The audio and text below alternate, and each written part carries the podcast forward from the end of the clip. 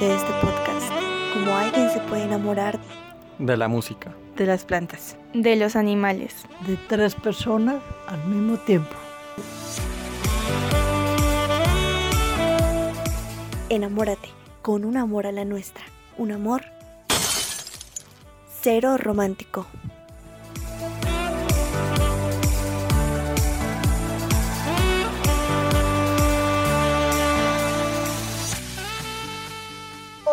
Bienvenidos y bienvenidas a Cero Romántico. Mi nombre es Natalie Mostacilla. Y el mío, Laura Tamayo.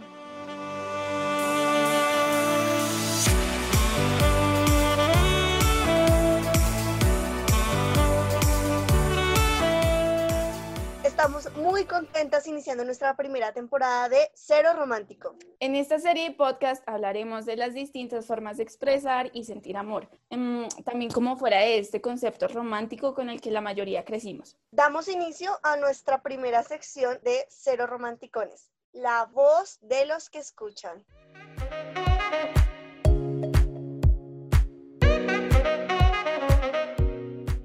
¿Qué es lo primero que sientes cuando digo Álvaro Uribe Vélez? Para mí es un gran líder porque definitivamente es la salvación de Colombia. Siempre está alerta para lo que sea. Entonces es el frentero mejor del país o el único del país. El amor por esta patria es el único presidente que después que se bajó de su curul ha seguido frenteando a este país. Persona que ha entregado su vida profesional a la patria y al servicio de las causas que lo mueven. ¿Qué es lo primero que sientes cuando piensas en tu mascota?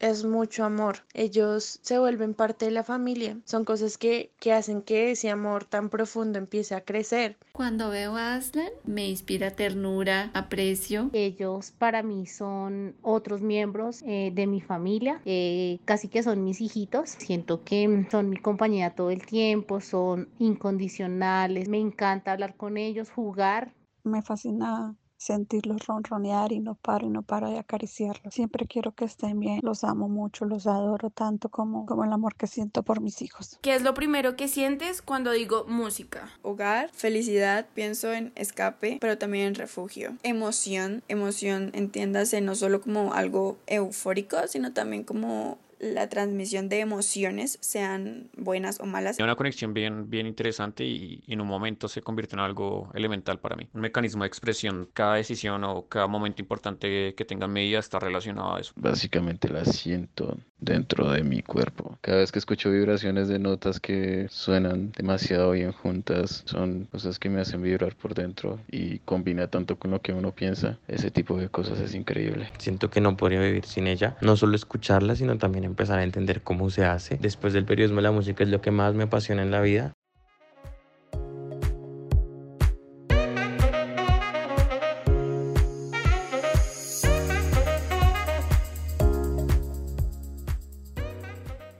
Listo, Natalie, ¿tú cómo ves estas personas que hablan del amor hacia una figura pública, hacia la música, hacia la mascota? Porque a mí me parece que deberíamos abarcar el tema como ese amor versus fanatismo, esa emocionalidad por alguien que a veces no conocemos. A mí me parece muy curioso, ¿no? Sí, exactamente. Nos queda como esa duda ahí como en el aire de lo que puede llegar a hacer, o sea, no, no sé, me imagino que de todas formas esas personas que sienten ese cariño profundo por, por figuras públicas como Álvaro Uribe Vélez, en estos momentos deben estar sintiendo mucha nostalgia y mucha tristeza por el momento en el que esta figura pública está pasando, el, el, hecho de que ha sido procesado y que haya tenido como ese punto quiebre en su, en su carrera política.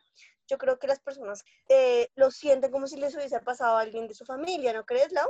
Sí, y además de que ese amor que pueden llegar a sentir puede generar esa tristeza de que tú hablas, ¿no? Porque, por ejemplo, si yo pasara por algo similar con un familiar, pues obviamente le, la emoción debería ser muy intrínseca a mí y que sí de verdad se genera porque realmente hemos tenido contacto. Pero es muy curioso que estas personas que de pronto no lo conocen, que no han tenido un contacto íntimo con él, sientan una tristeza que de verdad traspasa, digamos, el, el hecho de querer a una persona tanto, tanto como una figura pública.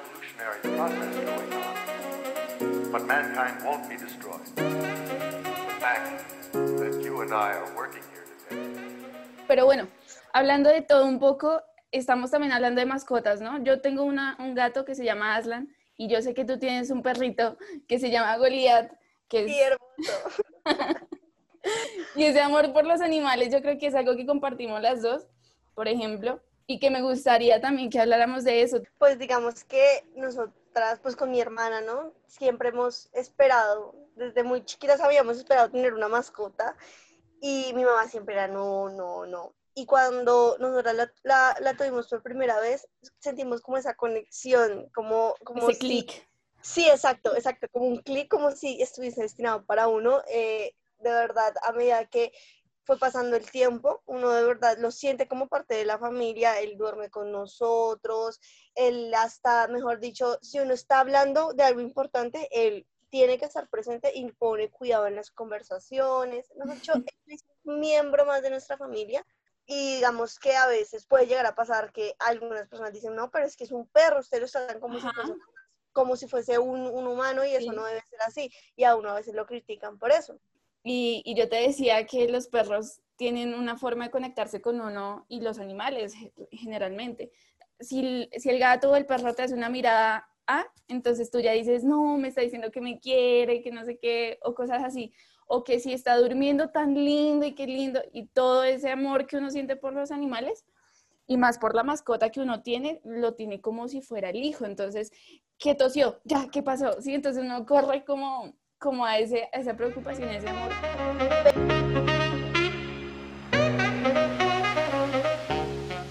Pero bueno, hay, está el otro tipo de, de personas que, digamos, tienen ese amor por los hobbies. Digamos, en este caso escuchábamos eh, sobre la música, ese sentimiento de tranquilidad que uno le da cuando uno escucha su canción favorita, o digamos para las personas que saben cantar, o saben tocar algún instrumento, que sienten como viajar en, en el espacio por, por medio de la música, ¿no? Sí, y es también ver ese modo de sentirse bien, ¿no?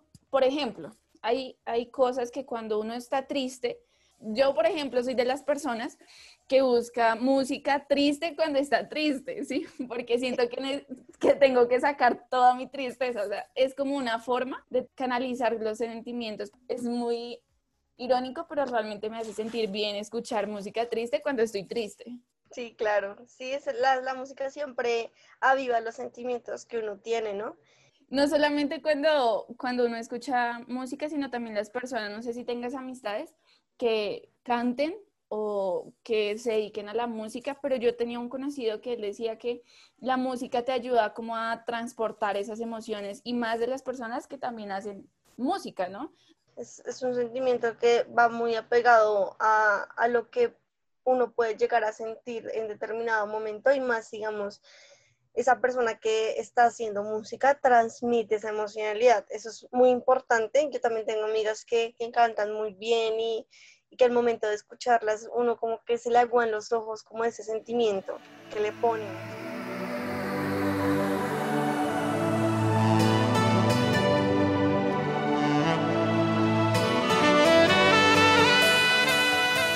Después de la conversación anterior nos quedan varias incógnitas que seguro nuestra invitada nos va a ayudar a resolver. Hoy hablaremos en nuestra sección Conociendo al que sabe con Adriana Valencia, ella es psicóloga y nos va a adelantar un poco sobre lo que es el amor.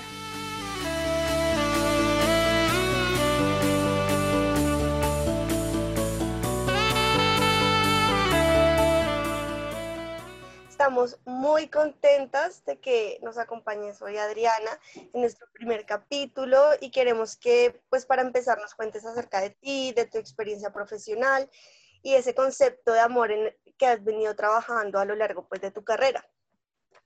Ok, gracias Natalie, gracias Lau por la invitación, por, por abrir estos espacios súper interesantes eh, que ayudan a que entendamos un poco más la vida y sobre todo el amor, que es algo que ahorita es un poco cliché, entonces eh, es un espacio muy valioso. Eh, y bueno, yo soy Adriana Valencia, soy psicóloga emocional y soy coach ontológico también. Eh, el coach ontológico se enfoca en, toda la parte del desarrollo transformacional del ser desde la parte del interior. Tengo tres años trabajando, soy emprendedora, tengo un emprendimiento que trabaja en el crecimiento personal y en el desarrollo interior. eh, y también autoestima y amor propio. Eh, casualmente, eh, en mi emprendimiento trabajo con, con las personas en, en, desarrollo de sesiones personalizadas y también en trabajos online en cursos y programas de desarrollo personal. Nosotros habíamos hablado sobre el fanatismo y de pronto el amor que se le puede tener a una figura pública. Entonces, uno puede sentir amor por alguna figura pública, por un hobby, por las mascotas o por los objetos. ¿Cómo se podría de pronto ver ese amor por, por ese tipo de cosas? Inicialmente hay que entender cómo qué es el amor. O sea, normalmente tratamos de decir el amor, amo esto, amo lo otro, pero no entendemos qué es el amor en sí. Y el amor es un sentimiento. ¿Qué es un sentimiento? Es algo que se va creando con el tiempo por emociones, momentos, detalles que cada uno tiene con respecto a una cosa o a un espacio o a una persona o a un animal o, a un estado como tal. Sí se puede sentir amor por todo realmente, pero no, no el tipo de amor que se lleve a malentender. Como tú lo decías, el fanatismo es otra cosa, ¿sí? El amor está sustentado más en algo que va ligado más al compromiso, a la satisfacción, a la pasión, a la intimidad, pero todo eso en uno, no por separado. Cuando cada cosa se vuelve por separado, por ejemplo, cuando ya hay mucha pasión, ya eso se vuelve más un fanatismo. El amor es perdurable, por eso es un sentimiento. Entonces, es, es más, el, el fanatismo va ligado como al hacer parte de, ¿sí? Cuando uno se siente parte de. Eh, uno siente amor, por ejemplo, por las plantas, por la naturaleza, puede sentir amor porque eso hace parte de uno, le aporta a uno, tiene un compromiso de cuidarlo. Uno puede sentir amor por la pareja, uno puede sentir amor eh, por las mascotas porque pues las mascotas son parte de nuestra vida y están con nosotros, entonces puede sentir un amor, pero tiene que ser un amor em, que decimos en psicología que se llama amor consumado. El amor consumado está, eh, abarca la, intimidad, la pasión, el compromiso, pero también respetando el espacio de cada cosa, ¿no? Eso es el amor, eh, digamos que dentro de lo que para mí como profesional y también como personalmente lo veo.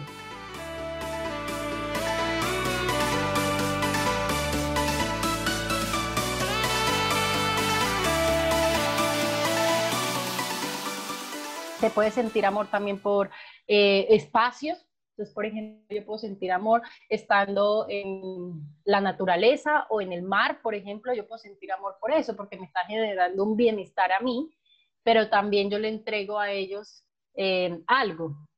Entonces, digamos que por esa línea, digamos que va muy ligado la pasión y el fanatismo, o digamos también son conceptos diferentes. Esa parte, esa parte, pero eh, por ejemplo, la base de la pasión es el deseo. Cuando yo deseo algo, esa es la base de la pasión. Desde ahí radica eh, la pasión por tu trabajo, la pasión por tu pareja, la pasión por, eh, no sé, algún hacer ejercicio, pero es el deseo de.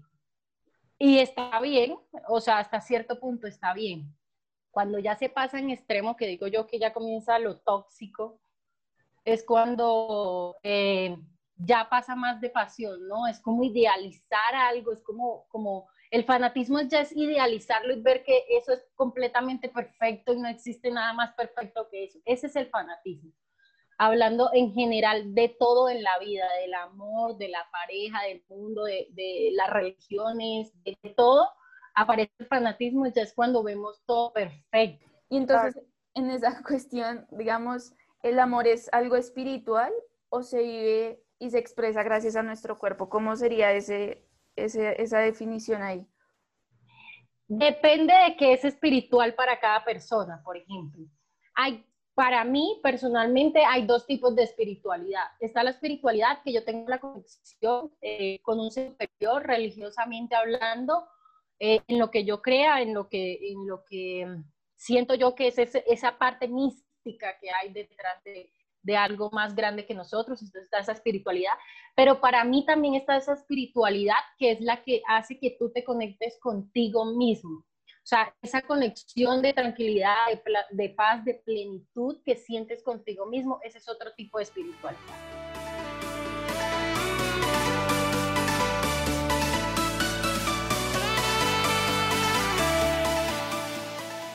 ¿Cómo veo yo eh, el, amor? Eh, es algo, no es sentimental, se llama sentimiento, es algo que tú sientes. Viene de la palabra sentir, el amor se siente. ¿En dónde se siente? Biológicamente, físicamente, mentalmente. Entonces tú sientes el amor en tu cuerpo, en, la parte biológica se activan hormonas en tu cuerpo también, neuronalmente tu cerebro se activa también cuando tú sientes amor. Pero si tú lo hablas, por ejemplo, del amor propio, realmente podría verse como una parte espiritual, porque es esa, esa interiorización que tienes contigo mismo y con ese valor que te das contigo mismo. Ahí se podría ver como espiritual. Bueno, y pues para finalizar la preguntadera que tenemos, eh, pues tenemos una pregunta crucial que vamos a hacer a todos nuestros invitados sí. eh, de todos los capítulos. ¿Cómo, ¿Cómo, eres cero romántica? ¿Cómo soy cero romántica? Mira, voy a explicar, y como les decía antes de, de, iniciar a grabar, yo les decía que hay una teoría desde la psicología que se llama triángulo del amor, eh, el triángulo de amor literal es, eh, es, un triángulo. En la parte de arriba, en la punta de arriba, está el cariño, que es esa intimidad que uno tiene eh, en cualquier tipo de intimidad y como la persona lo quiere ver. Esa parte, esa punta de arriba es esa intimidad.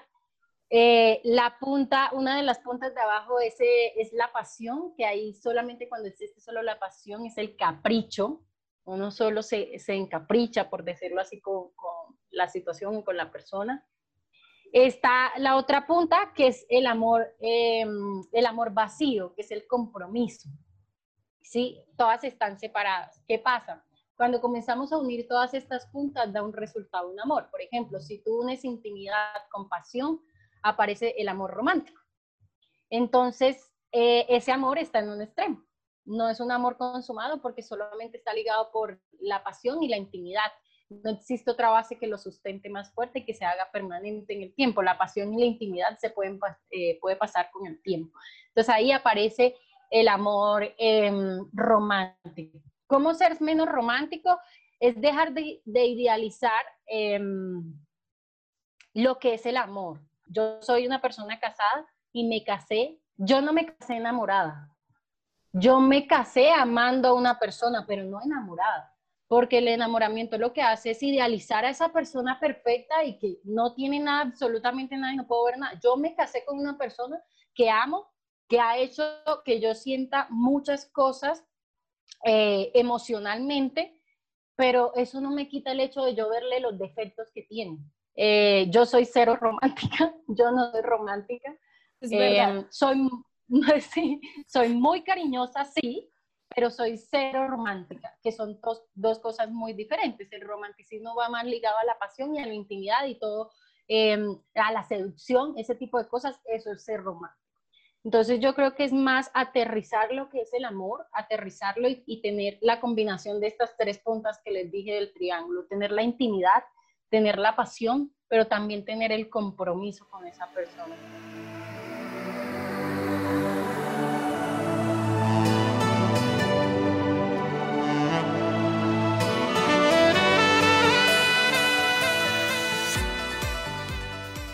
No, súper bien. O sea, creo que nos abriste el espectro y nos diste un abrebocas para los próximos capítulos que vamos a tener, porque de hecho, pues como te comentábamos, vamos a hablar acerca de del amor romántico, de esos mitos, de esas mentiras que nos han dicho eh, desde, desde que somos muy pequeños y muy pequeñas.